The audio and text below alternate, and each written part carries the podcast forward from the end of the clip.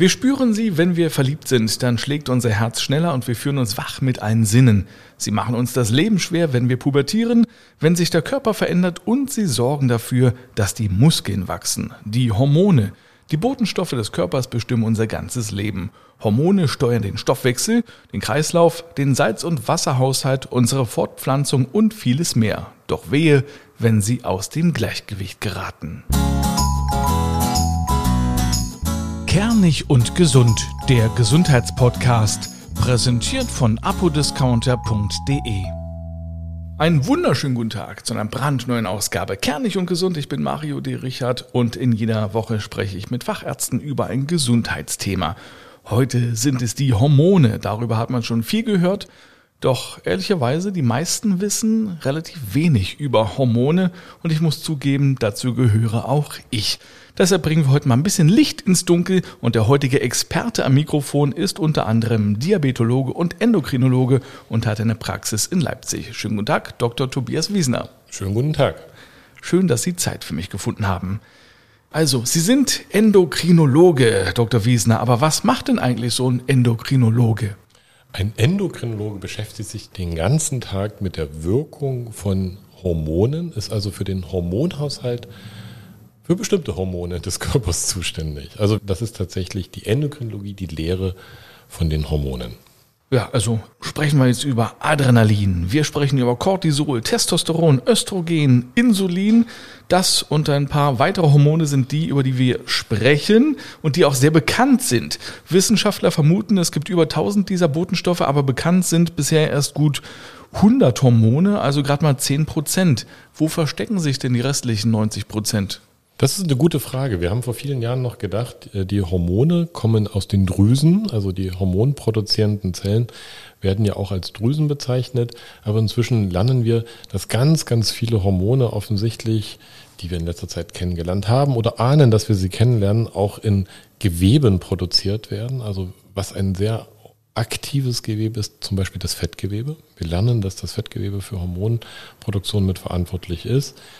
Das ist etwas, was tatsächlich gesagt werden kann, dass die Hormonproduktion offensichtlich überall im Körper vorkommen kann. Es gibt bestimmte Organe, Hormondrüsen, aber wie gesagt, auch ganz andere Zellen können für Hormonproduktion verantwortlich sein.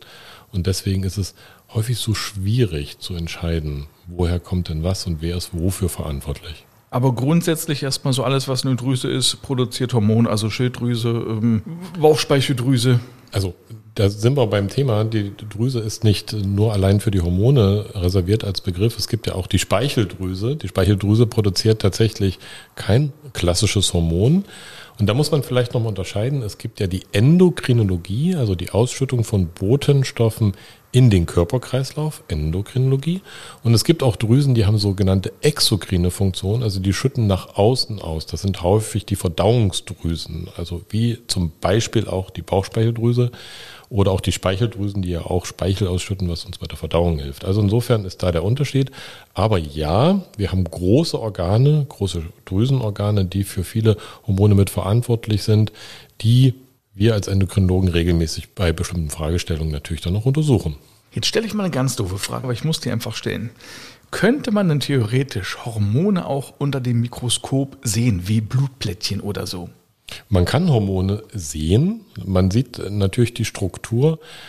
Eher chemisch kann man sie sehen. Wir haben sehr schöne äh, Darstellungen von Elektronenmikroskopen, die uns zeigen, wie schön gefaltet große Hormone sind mit einem zentralen Baustein, um den drumherum dann andere ähm, Moleküle mit aufgebaut sind.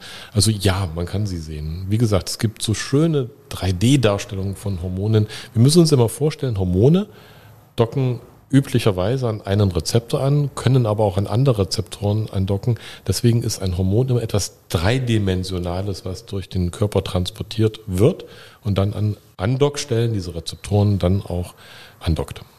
Kann man sagen, es gibt gute Hormone und schlechte Hormone? Nee, alle Hormone sind gut.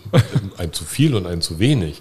Das kann gut oder schlecht sein. Also meistens ist es immer so, wenn wir eine Ausgeglichenheit haben, dann gibt es das Hormon, welches für uns äh, ein adäquates Wohlbefinden herbeiführt. Wenn ich von einem Hormon zu wenig habe, ist das schlecht. Wenn ich von einem Hormon zu viel habe, ist es gut.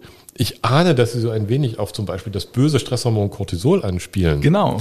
Ich ahnte es doch. Wenn ich also zu viel an Cortisol habe, dann habe ich natürlich das Gefühl, es geht mir nicht gut, ich fühle mich schwach, ich fühle mich abgeschlagen, ich fühle mich nicht leistungsfähig. Das ist unser Stresshormon. Aber die Aufgabe, die grundsätzliche Aufgabe des Cortisols ist es doch, uns im Stress zu helfen. Und wenn ich ein wenig plastisch ausholen darf, Cortisol Gerne. ist ja etwas, was wir im Alltag brauchen, um mit Stressreaktionen zurechtzukommen. Und jetzt bewegen wir uns mal ganz weit zurück in unsere Evolutionsgeschichte. Cortisol war etwas, was uns geschützt hat vor Stresssituationen. Und die Stresssituation ist immer etwas, was mit Flucht einherging. Also entweder ich flüchte vor etwas, was mich bedroht, oder ich renne etwas hinterher, was ich zum Beispiel gerne essen möchte.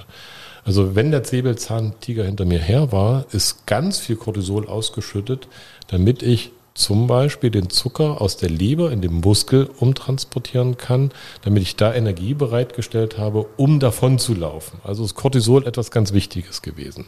Und dieser Mechanismus, dieser uralte, urzeitliche Mechanismus steckt immer noch uns drin. Egal wie wir unser Leben jetzt führen, wir sind beide eigentlich immer noch Fluchttiere. Wenn Stress auf uns zukommt, müssten wir eigentlich die Beine in die Hand nehmen. Dafür ist Cortisol da. Holt zum Beispiel den Zucker aus der Leber, schärft unsere Sinne, schärft unsere Aktivierung, und dann müssten wir eigentlich die Energie, die kommt, verwenden, um davon zu laufen. Das machen wir nicht. Wir bleiben am Schreibtisch sitzen, das Cortisol erhöhende Schlagzeile in der Zeitung, im Fernsehen oder die E-Mail des Chefs sorgt dafür, dass das Cortisol ansteigt. Und dann ist dieses Cortisol aber nicht abgebaut. Ich habe einen hohen Cortisolspiegel, kann diesen Cortisolspiegel also nicht anbauen, weil ich ja am Schreibtisch weiter sitzen muss möchte eigentlich davonlaufen und flüchten, kann das aber nicht. Und somit hat das Cortisol eigentlich die Schutzwirkung, uns zu unterstützen bei unserer Fluchttendenz, leider in aktuellen Zeiten verloren und führt dann dazu, dass wir uns schlecht fühlen. Also insofern ist dieser Mechanismus, den wir mal mit dem schlechten Cortisol, nein, das war ein gutes Cortisol, hatten, einer, der auch mit unserem Lebensstil was zu tun hat. Also insofern Stress und Cortisol, ja, zu viel Cortisol macht keinen Sinn, aber wir müssen uns einfach vor Augen führen, was der ureigenste Mechanismus eigentlich mal gewesen ist. Also zu viel Stress macht dann sozusagen den Ärger. Wenn man einfach dauerhaft einen Chef hat, der schlechte Laune verbreitet, dann ist der Cortisolspiegel dauerhaft hoch und dann gibt es eben diese Probleme. Genau. Also es ist ja so, dass unser Lebensalltag natürlich auch die Hormonausschüttung mit generiert. Und da stellt sich für uns Endokrinologen immer, was ist Henne, was ist Ei? Habe ich einen erhöhten Cortisolspiegel, weil ich Stress habe? Oder ist es umgedreht? Habe ich Stress, weil ich einen erhöhten Cortisolspiegel habe? Also insofern, das sind so die, die Dinge, die man abklären kann. Das kann man mit einigen Laboruntersuchungen, das kann man mit Fragen, das kann man mit bestimmten dynamischen Tests machen, aber darauf zielt ja die Endokrinologie ab, diesen Regelkreis der Hormone abzuklären. Kann man denn Einfluss nehmen auf Cortisol? Oder anders gefragt, gibt es eine Möglichkeit, Stress an sich abprallen zu lassen und dadurch den Cortisolspiegel zu senken? Also es gibt immer wieder diese Mechanismen, die wir im Alltag äh, natürlich haben, um Stress zu reduzieren. Eine Stressreduktion ist einen netten Chef zu haben, also das halte ich für was ganz Wichtiges. Aber es ist natürlich auch so, dass man mit bestimmten entstressenden Mechanismen versuchen kann, den Stress zu reduzieren. Da gehört zum Beispiel das berühmte Yoga dazu, da heißt es natürlich auch Sport zu machen.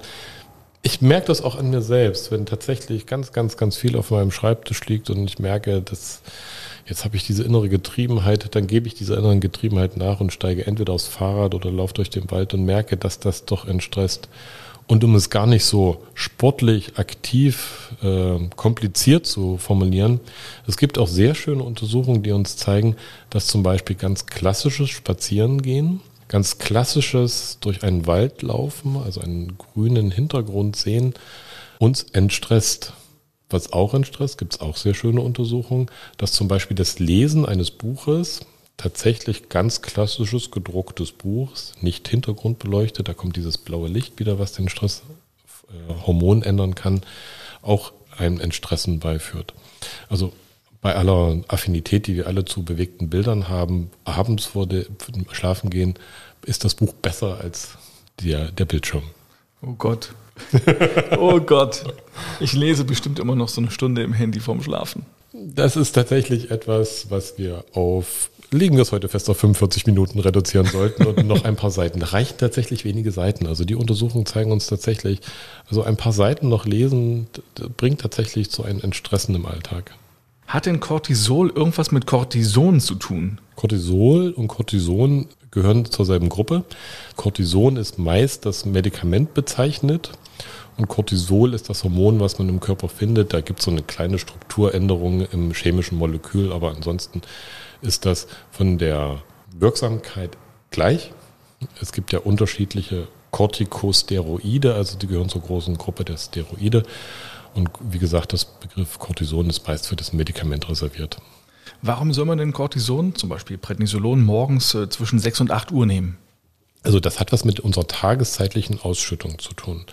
Es ist so, dass wenn wir schlafen, der Körper sich schon langsam auf diesen sehr schweren, kritischen und äußerst gefährlichen Umstand des Aufstehens vorbereitet. Und auch wenn ich noch im Schlaf bin, wird schon aus der Nebenniere Cortisol ausgeschüttet um bereit zu sein für das, was kommt im Alltag, sprich das Aufstehen und all die Dinge, die im Alltag so auf mich warten. Und da ist tatsächlich der Cortisolspiegel morgen am höchsten und in der Nacht am tiefsten. Und diese tageszeitliche Abhängigkeit ist was Wichtiges, damit wir auch zur Ruhe kommen.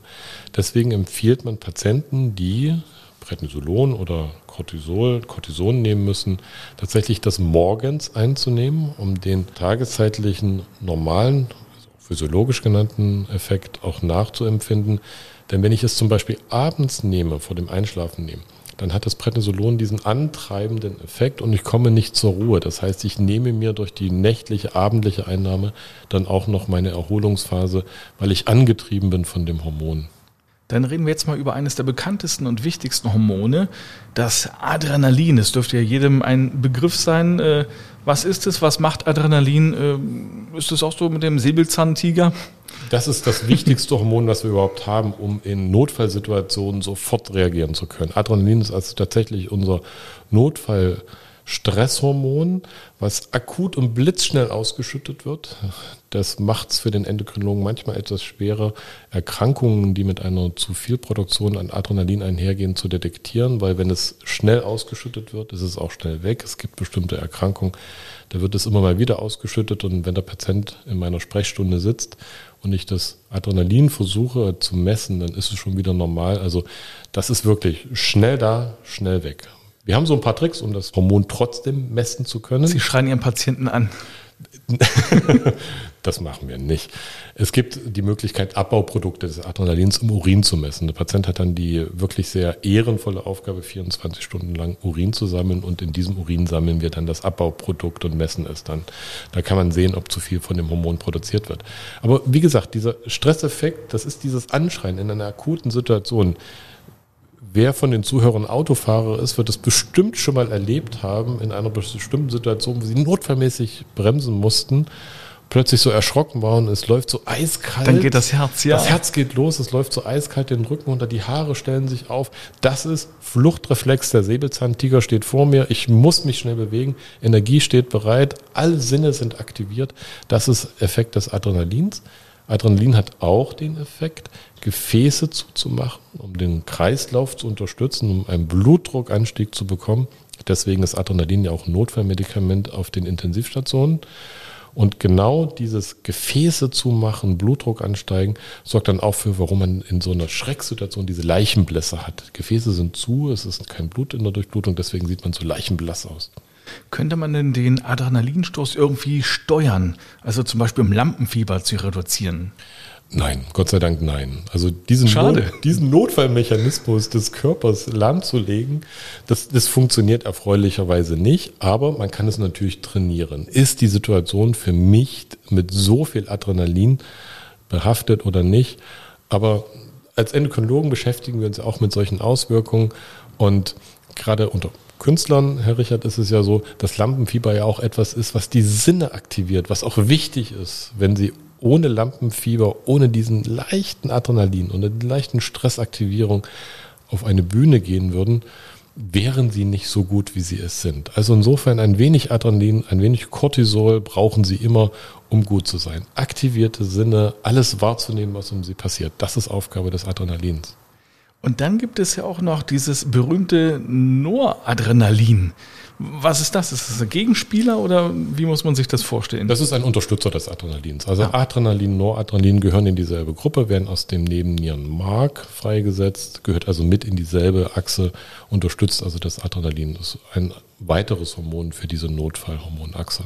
Das sind dann also die am schnellsten wirkenden äh, Hormone, die innerhalb von Sekunden ja losgehen, Sie haben es ja schon gesagt. Äh, dann gibt es aber auch andere Hormone, die auch mal zwei Tage brauchen, bis die Wirkung zu spüren ist. Woran liegt das denn?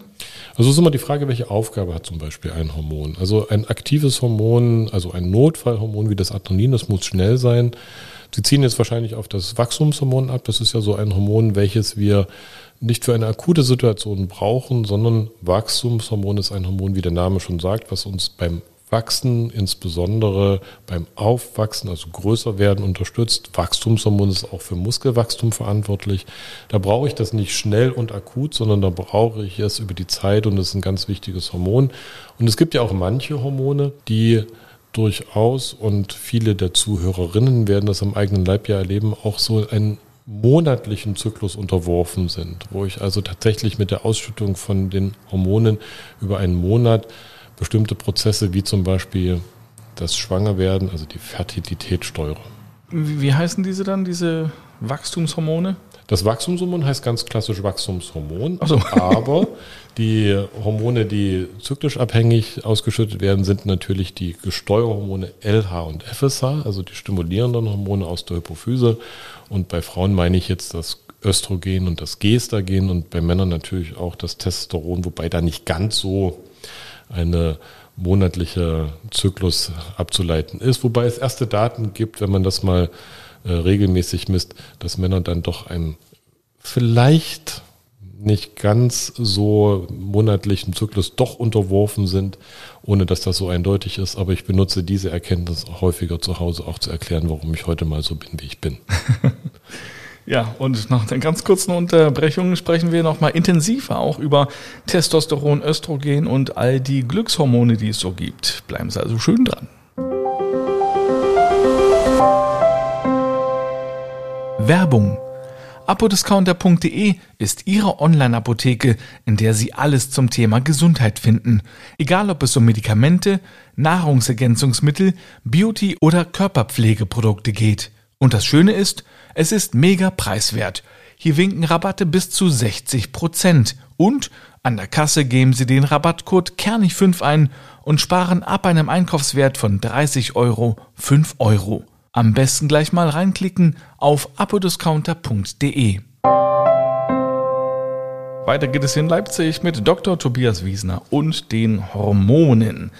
Und da sage ich jetzt mal Ladies first, wir sprechen über Östrogene, also die weiblichen Geschlechtshormone.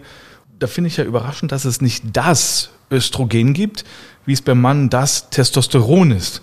Also welche Probleme können denn Frauen bekommen, wenn der Östrogenhaushalt nicht im Gleichgewicht ist? Was vielleicht dem Endokrinologen wichtig ist zu sagen, ist, es gibt nicht das eine Hormon. Wir subsumieren häufig das Hormon Östrogen als das weibliche Geschlechtshormon. Aber wenn wir uns diese Tafeln, diese medizinischen Tafeln angucken, dann ist diese sogenannten Steroide, also diese Hormone, die haben Vorstufen, die haben Abbauprodukte, die auch teilweise oder verstärkte Wirkung haben können.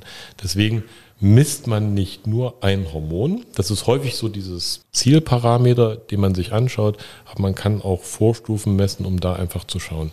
Wichtig ist, dass es in der Produktion von diesem Hormon es auch Fehlproduktion oder Stopp, Produktion Stopps geben kann. Deswegen die Wirkung eingeschränkt ist oder vermehrt ist. Also insofern ist das ein ganz diffiziles Gleichgewicht, die sogenannte Steroid-Biosynthese. Da muss man einfach schauen, wenn ein bestimmtes Hormon nicht produziert wird, weil da zum Beispiel das Produktionsenzym nicht funktioniert, wird ein anderes Hormon produziert, also eine ganz andere Erkrankung auftreten.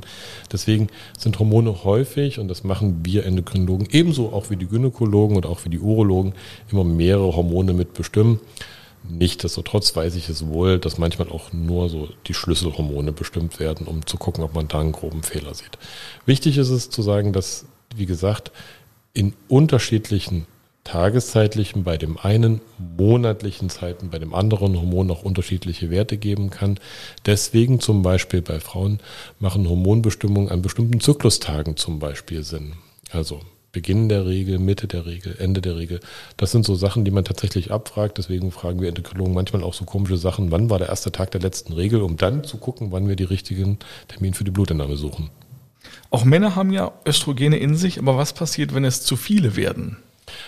Also wir haben als Männer auch Östrogen, Frauen haben aber auch Testosteron und das kluge Gleichgewicht ist etwas, was auch zu Wohlbefinden führt. Wenn Männer zu viel Östrogene bekommen, dann tritt die Verweiblichung des Mannes ein, wie umgedreht, wenn es einem Überhang an männlichen Geschlechtshormonen, gemessen zum Beispiel am Testosteron bei der Frau kommt, kommt es zur Vermännlichung der Frau. Das ist etwas, was ich am Anfang gesagt habe, manche Hormone, und da gehört das Östrogen beim Mann dazu, kommt ja auch aus anderen Geweben, zum Beispiel auch dem Fettgewebe. Also wenn ich viel viszerales Fettgewebe anhäufe, dann kommt es zu einem Überhang von Östrogen und dann verweiblich ist, der berühmte Bierbauch. Also wenn ich mir Fettgewebe anarbeite durch Essen, Trinken etc., dann kommt es leider dann auch dazu, dass es dazu diese Mehrproduktion von eigentlich nicht dem falschen, aber dem eigentlich viel weniger ausgeschütteten Östrogen kommen kann beim Mann. Viszerales Fett ist das äh, Organfettgewebe. Viszerale Fett ist das Bauchfett, das auch um die Organe liegt. Genau. Das subkutane Fett ist das direkt, was unter der Haut liegt. Ah ja. Mhm. Das Viszerale ist das Böse, wird ja immer so bezeichnet, das gefährlichere Bauchfett. Kann man denn als Mann das Problem haben, dass man über die Ernährung zu viele Östrogene zu sich nimmt und dadurch auch jetzt ja, Hormonprobleme bekommt, ähm, zum Beispiel auch Brustdrüsenwachstum? Also es gibt tatsächlich beim Mann bestimmte Medikamente, die zu einem Überhang an Östrogen führen können, was dann auch zu einem Brustdrüsenwachstum führt. Manchmal ist es auch gewünscht, wenn ich zum Beispiel einen testosteronabhängigen Prostatatumor habe, dass ich dann zu einem eine Blockade des Testosterons mache und das Östrogen auch anhebe, um einfach diesen Tumor zu hemmen. Diese grundsätzliche Diskussion zu viel Östrogen beim Mann über die Nahrung, es ist noch nicht so wirklich hinreichend geklärt. Es gibt aber bestimmte Produkte, die man tatsächlich dann nicht empfiehlt. Also äh, was man auf alle Fälle weiß, dass Östrogen ähnliche Substanzen zum Beispiel in Plastikflaschen, also im weitesten Sinn, ohne zu tief ins Detail zu gehen, ja. Phthalate, dann dazu führen, dass mehr Östrogen anfluten kann. Und ohne jetzt uns ausgewachsene, erwachsene Männer äh, zu gering zu achten, wichtiger ist es bei Kindern. Wenn ich Kinder, die aufwachsen, wenn ich kleine Jungs mit zu viel Östrogenen flute, zum Beispiel über Plastik, Phthalate etc., dann kann ich schon zu einer Verschiebung im Hormonhaushalt führen und da kann es durchaus auch auftreten, dass es da eine Sterilität auftreten kann. Nicht sehr ausgeprägt und bitte nicht überbewerten, aber erste Anzeichen gibt es. Das ist ja auch mit die Anstrengung, warum wir an ganz andere Quellen von Östrogenlieferanten denken müssen, wie zum Beispiel Plastikdurchsetzung in unserem Alltag. Also da auf jeden Fall im Kindesalter darauf achten und im Babyalter, die nehmen halt alles auch in den Mund, dass das eben phthalatfrei ist. Richtig. Und Phthalate, das sind Weichmacher. Richtig. Dann reden wir jetzt über Testosteron, das männliche Geschlechtshormon. Was macht es? Wofür ist es verantwortlich? Was passiert, wenn ich zu viel oder zu wenig habe? Testosteron ist das Mannhormon, wie man ja immer so schön sagt. Testosteron ist tatsächlich etwas, was ähm, zum Beispiel für Haarwachstum verantwortlich ist, was für Muskelwachstum verantwortlich ist was möglicherweise auch dafür verantwortlich ist, dass Männer etwas risikobereiter sind. Und ähm, es gibt auch ein paar Thesen, die sagen, dass Testosteron unser Kriegshormon ist, warum Männer überhaupt auch Risiken eingehen und in den Krieg ziehen. Nichtsdestotrotz muss man sagen, ist Testosteron natürlich auch etwas, was ausgewogen sein muss, damit ich mich wohlfühle als Mann. Wir hatten das gerade das Beispiel, wenn ich Männern aufgrund einer Erkrankung wie dem Prostatatumor das Testosteron nehme, die fühlen sich nicht mehr wohl. Die fühlen sich müde, die fühlen sich abgeschlagen. Und deswegen ist es auch wichtig, Männer, mit, es gibt sogenannte Männerfragebögen, die haben wir Endokrinologen, fragen wir also nach deren Gesundheit, nach dem Wohlbefinden, nach zum Beispiel auch sexueller Aktivität. Da äh, wird das Testosteron, dieser Testosteron-Fragebogen benutzt, um einfach so ein Gefühl für die Symptome zu bekommen. Und mit diesem äh, Fragebogen, aus diesem Fragebogen gibt es dann auch eine Korrelation mit den Laborwerten und dann kann man versuchen, die Entscheidung zu treffen, braucht man Medikamente, also kann man das Testosteron äh, substituieren, also ersetzen oder nicht. Das ist halt was Wichtiges. Testosteron kann man ganz gut ersetzen. Das gibt es als Spritze beziehungsweise auch als Gel, als Hautgel. Wichtig ist aber zu messen und Symptome damit zu korrelieren. Und dann gibt es auch noch diese sogenannten Glückshormone. Was gehört da alles mit dazu? Also das Glückshormon ist offensichtlich äh, ein ganz, ganz wichtiges Hormon und da gestehe ich als Endokrinologe, das ist am schwersten zu messen, ist eigentlich gar nicht in der Routine zu messen, ähm, weil es auch so situativ ausgeschüttet wird, aber Glückshormon zum Beispiel Dopamin und ich habe vor langer Zeit das Buch eines von mir sehr geschätzten Kollegen mal gelesen, Dopamin, ein Hormon regiert die Welt. Und das ist etwas, was man sich einfach vor Augen führen muss. Dieses Dopamin ist das Hormon, welches uns antreibt im Alltag. Wir wollen belohnt werden, unsere Belohnung im Alltag. Und wir versuchen, den Dopaminkick zu bekommen. Und wir hatten vorhin über diese Stunde am Telefon am Abend gesprochen. Auch das ist etwas, was offensichtlich einen gewissen Dopaminkick bei uns im Hirn auslöst. Wenn wir abends in Ruhe nochmal an Informationen kommen, auch Bestätigung für etwas finden, was wir getan haben, das ist tatsächlich Dopamineffekt. Also Dopamin als Glücks, aber auch als Hormon, was ich anstrebe und ich tue mich schwer, aber ich sage es trotzdem, kann auch so ein bisschen Suchtcharakter natürlich bekommen. Da gibt es noch ganz viele andere Hormone im Kopf. Ich habe da jetzt zum Beispiel Serotonin noch aufgeschrieben, Oxytocin oder Endorphine, die ja auch bisweilen ausgeschüttet werden, man, wenn man glücklich ist. Ähm, kommen die alle zur selben Zeit oder hat wirklich jedes Hormon dann äh, ja, einen speziellen Auslöser?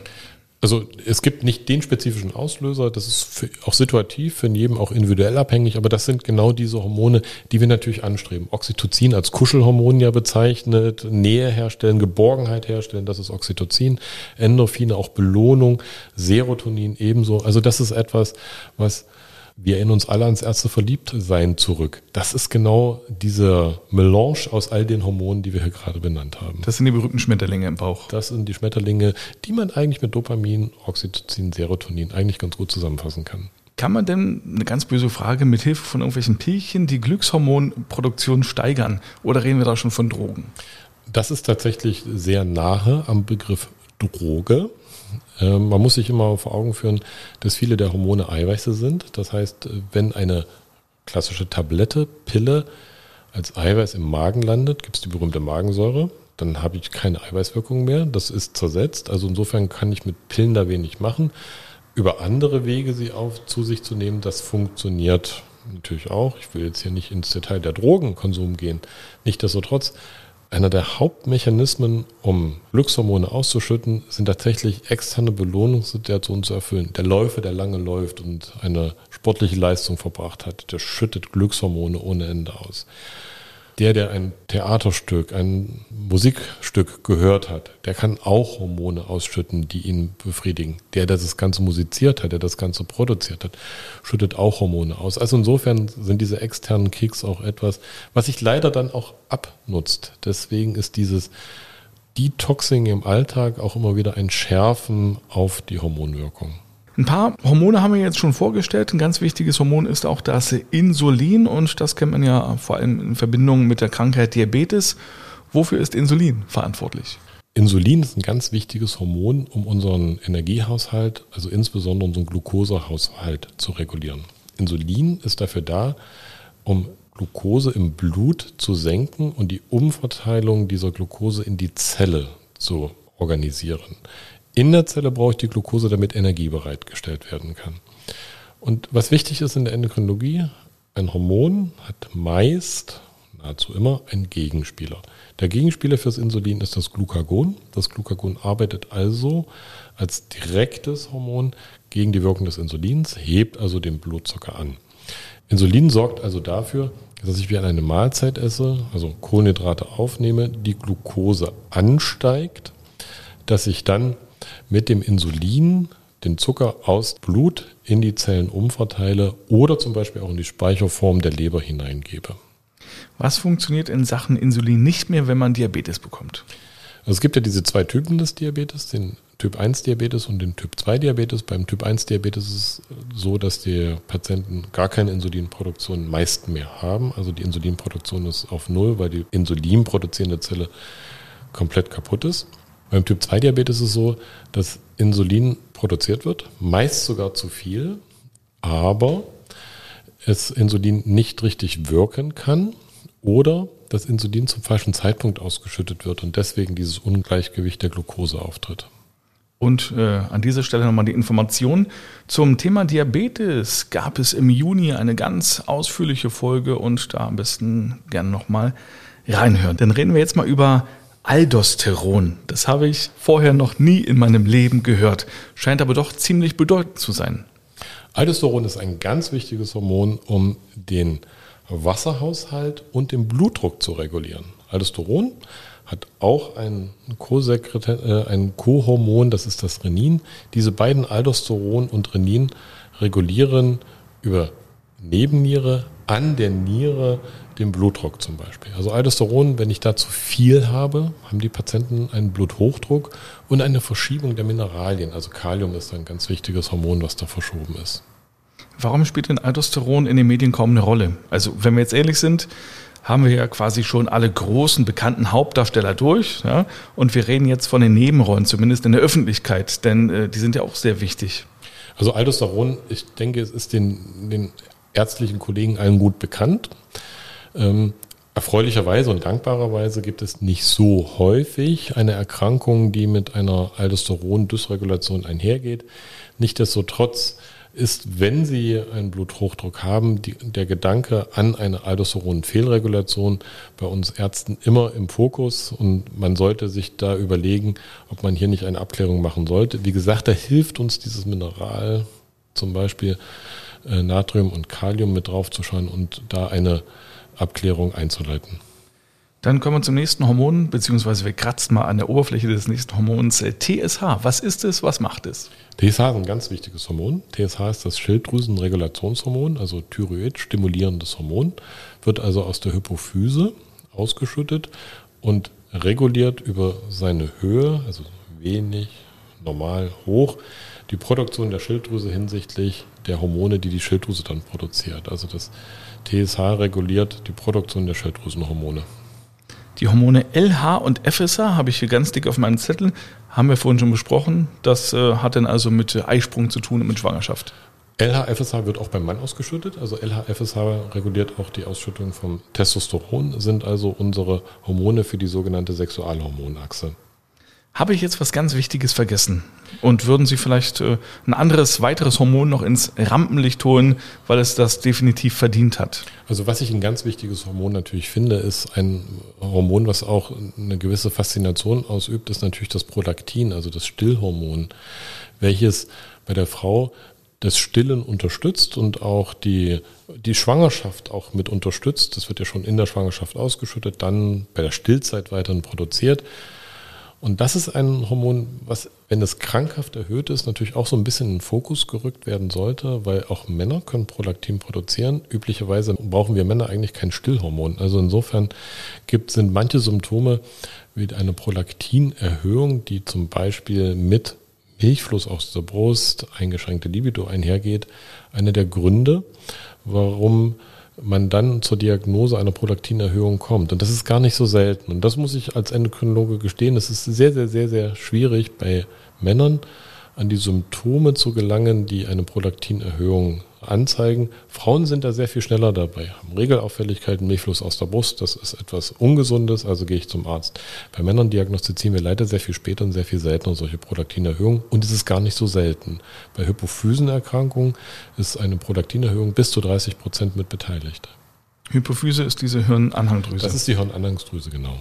Wenn ich jetzt in einem Shop wäre, äh, in einem Lädchen, würde ich vielleicht fragen, den Verkäufer, was ist so Ihr Ihr größter Renner hier, der Verkaufsschlager? Was geht am meisten über den Tresen? Sie frage ich jetzt einfach mal, mit welchem Hormon oder äh, mit welchem Hormonproblem haben Sie als Endokrinologe am häufigsten äh, im Praxisalltag zu tun? Also wenn ich jetzt die Diabetologie rausnehme, ist es ganz klar die Schilddrüsenfehlfunktion. Also TSH, die freien Hormone T3, T4 sind die Hormone, die ich mich am häufigsten im Alltag beschäftigen und ich sag mal, 80, 85 Prozent der Fragestellungen, die wir als Endokrinologen gestellt bekommen, hat auch was mit der Häufigkeit der Erkrankungen der Bevölkerung zu tun, ist zur Schilddrüse. Als nächstes kommt dann tatsächlich das Cortisol und dann natürlich immer mit den Gynäkologen gemeinsam, den Urologen gemeinsam, dann Östrogen, Gestagen beziehungsweise dann auch das Testosteron. Ich habe gelesen, dass ein Hormontest immer nur eine Momentaufnahme ist, quasi ein Sekundenwert, dass also eine Messung nur eine Minute später schon ein anderes Ergebnis zeigen würde. Woran liegt das? Das ist nicht bei jedem Hormon so. Also wir behelfen uns manchmal auch, indem wir die von mir benannten Abbauprodukte messen, die etwas stabiler sind. Nichtsdestotrotz ist es gerade bei diesen flüchtigen Hormonen, über die wir am Anfang gesprochen haben, also auch Adrenalin tatsächlich so, das ist nur eine Momentaufnahme. Also insofern ist der, die Aussage über eine normale Hormonfunktion nicht immer ganz so einfach zu stellen. Da behelfen wir uns Endokrinologen eigentlich dann mit den sogenannten dynamischen Testen. Also indem ich ein bestimmtes Medikament zum Beispiel dem Patienten gebe, versuche ich zu schauen, was passiert mit dem Hormon und ich habe eine bestimmte Erwartung, Hormone müssen ansteigen oder müssen abfallen. Wenn das nicht der Fall ist, kann das auf einen krankhaften Prozess hinweisen. Das sind die sogenannten endokrinologischen Teste. Vielen Dank, Dr. Wiesner. Ganz lieben Dank für die Einladung. Ich habe mich sehr gefreut, mit Ihnen mein Wissen zu teilen. Also ich bin wieder schlauer geworden. Ich hoffe, Sie auch, liebe Hörerinnen und Hörer. Vielen Dank fürs Zuhören. Die nächste Folge Kernig und Gesund gibt es schon am nächsten Mittwoch. Dann geht es wieder um ein sehr spannendes Thema. Alle Folgen hören Sie über dort, wo es gute Podcasts gibt. Bis zum nächsten Mal. Tschüss.